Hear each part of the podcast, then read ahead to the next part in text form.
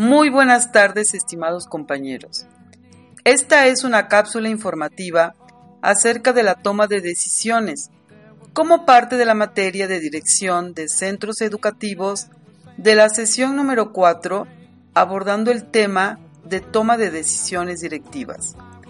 Mi nombre es Teresa Guadalupe Reyes Herrera y estoy estudiando la maestría en educación en la Universidad Interamericana para el Desarrollo, Campus Atlisco.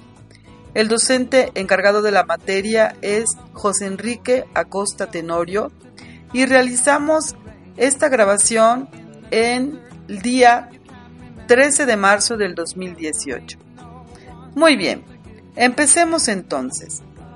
No podemos hablar de un buen directivo responsable de algún grupo que no sea un buen tomador de decisiones.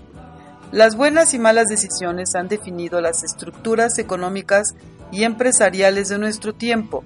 Han creado tanto el progreso como el atraso tecnológico y administrativo. En el ámbito laboral, es indispensable visualizar la importancia que tiene la toma de decisiones, así como los diferentes tipos de decisiones que podemos encontrar y los pasos necesarios a seguir que nos permitan llegar a tomar buenas decisiones.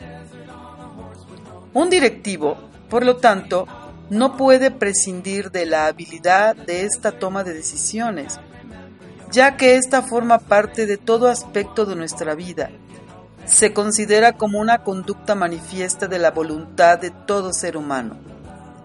Por lo que al tomar una decisión, tomamos una responsabilidad muy grande donde debemos considerar las posibles consecuencias que puedan surgir. Por lo tanto, tratemos de lograr una definición. Las decisiones son conductas manifiestas de la voluntad del ser humano para poder alcanzar los objetivos que se plantean en un tiempo específico. Se puede generar una insatisfacción en la toma de decisiones, por lo que recomiendo contar con los siguientes pasos. 1 Observar e investigar constantemente. 2. Imaginar y definir las metas que se desean. 3. Hacer un trazo preciso de los planes que permitirán alcanzar las metas que se persiguen. Y 4. Actuar con confianza y persistencia ante los retos, teniendo como resultado el logro de los objetivos.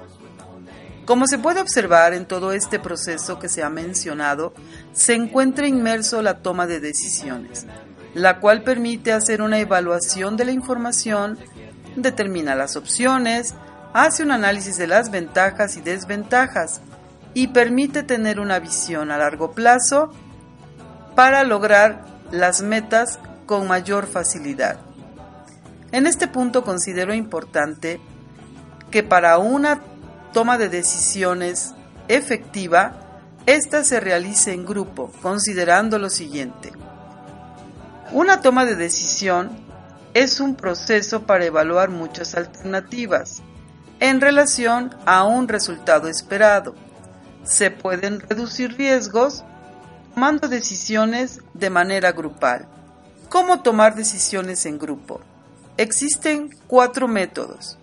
Por mayoría, cuando los participantes votan para seleccionar la solución que consideren más viable.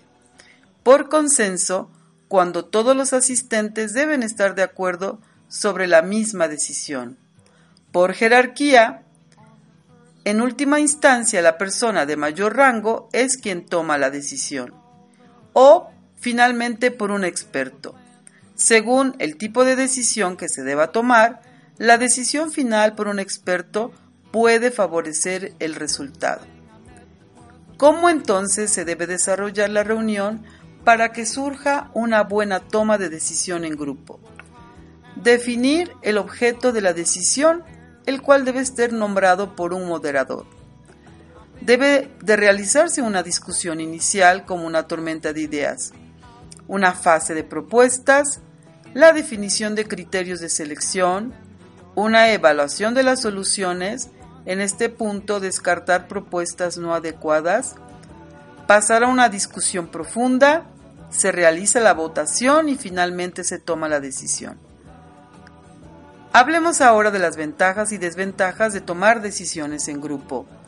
Como ventajas tenemos que se analizan con más amplitud, no es impuesta y la responsabilidad es compartida. Como desventajas, requiere más tiempo y cuando hay urgencia no es lo más adecuado. La responsabilidad se diluye y exige una preparación para el trabajo en equipo.